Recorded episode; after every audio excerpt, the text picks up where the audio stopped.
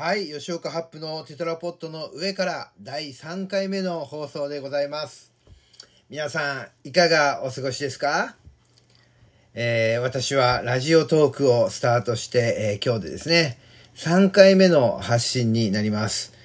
今日クリアすればですね、三日坊主は免れるという、そんな状態でございますね。えー何事も、えー新しく何かを始めようと思ったとき、えー一番難しいのはやっぱりこれ継続することだと思うんですね。で、継続するためにはどうしたらいいのかを考えたときに、やはりこう習慣化するというものがですね、やっぱり一番手っ取り早い流れなのかな。習慣化するというのはやっぱりとても大事ですね。えー私、あの、ここ何年だ ?7 年 ?8 年ぐらいかな。えっ、とね、30、38歳、38、39から始め、もう9年間だ。9年。この9年ですね、私、マラソンをですね、えーやっているんですね。えこう、毎日の生活の中に、こう、ちょっとしたですね、運動というものを取り入れようと思ってですね、えー、38、39歳の時から、38歳か、の時から、えーマラソンをしています。えーまあ、突然今年齢言ってもね、えーあの、皆さんピンとこないと思いますよね。当たり前だよ。知らないおじさんの年齢なんか知らないよね。あの、私今ね、48歳なんですね。1972年生まれの、えー48歳でございます。で、えっ、と、38歳の時にですね、まあちょっと、ちょっとですね、えっ、と、入院をしてですね、手術をするみたいなね、そんなちょっとね、人生の節目があったもので、えーその38歳ぐらいの時からですね、やっぱりこの健康というものに気を使うようになりました。えーそれまではですね、えー結構なヘビースモーカーででして、え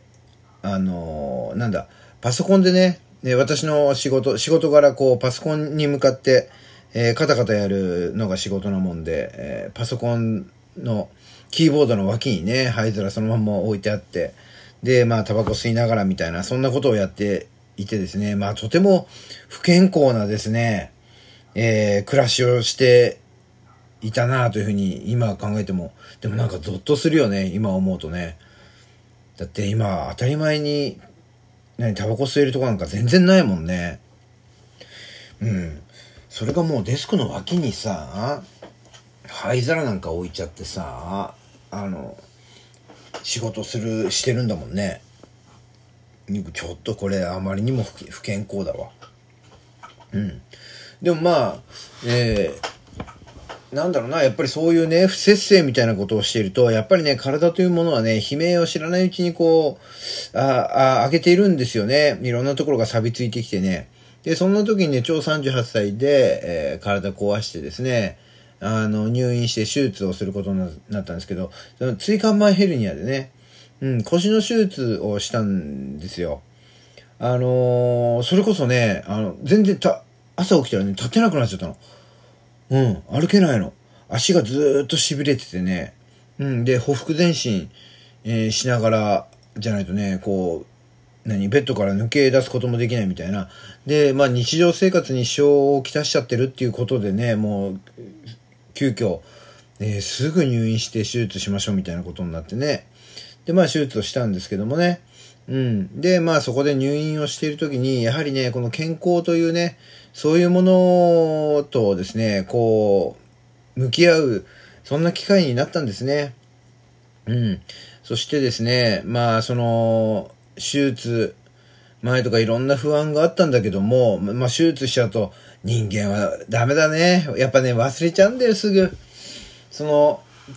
ね、あの、痛みだったり、苦しみだったりっていうのはね、でも、すぐ忘れちゃうの。うん。でね、えーっと、手術が終わって、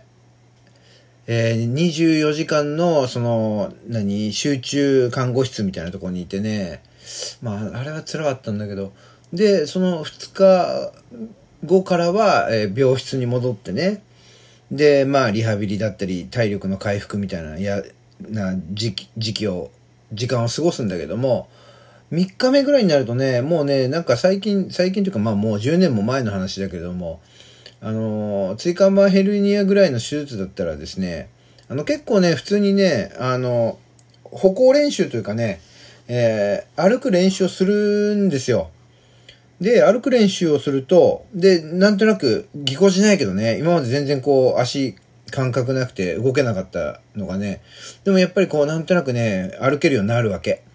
そうするとね、喫煙室とか行っちゃうんだよね。で、喫煙室行って、えー、そこでね、時間を過ごしてたりすると、してたらですね、で、えっ、ー、と、病室に帰ろうと思ってね、こう普通にまた歩いてたら、すごいね、看護婦さんがね、めちゃくちゃ、看護婦さんって言っちゃいけないのか、看護師さんって言わないといけないのか、なんか、なんだっけ、男尊女卑みたいなそんなことがあるんだよね。これ言葉って難しいなって、まあこんな話してくとも全然話が進まないよ。俺は何の話がしたかったのな。男尊女卑の話じゃなくてね、今日の、今日はね、えー、なんだその、なんだその手術の話にしよう。男尊、男尊女子の話もまた今度しよう。ね。こうね、話がどんどん飛んじゃうの。それでね、でもね、そこでね、えー、っと、病室に帰ろうと思った時に、看護師さんがね、俺、だいわゆる病室に俺がいないもんで、すげえ探しまくってくれてたの。そしたら、なんか喫煙所から出てきたもんで、あの、何、怒、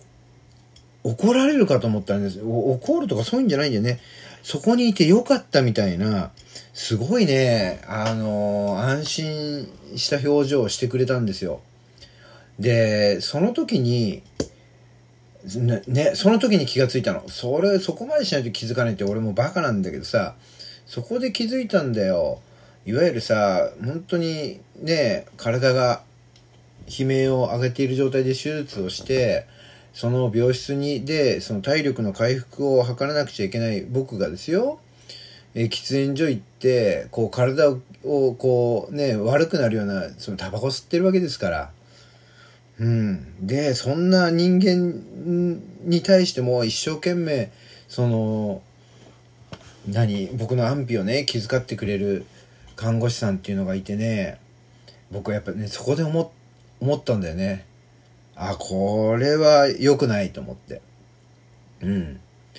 で、えー、退院をすると同時に、え、タバコはやめて、で、まあそこから10年経つわけですね。えー、っと、禁煙歴10年って感じかな。面白いもんで、やめ、やめた。でも10年やめてたらもうやめたっていいって言っていいのかなうん。で、まあ、タバコをやめてですよ。ね。で、まあ、10年になり、あれ？この話のどっから始まったんだ？今。やばいな。どんな話の流れからこの話になったのかっていうのが今全く思い出せないぞ。しまった。こうなってくると話がちゃんとね、これ結末に向かってないわけですよ。これさ、話をしだしてるうちに何を結論、何を目的に話をしていたのかっていうのが、を忘れちゃうっていうのが、これは本当に、あれだね、良くないね、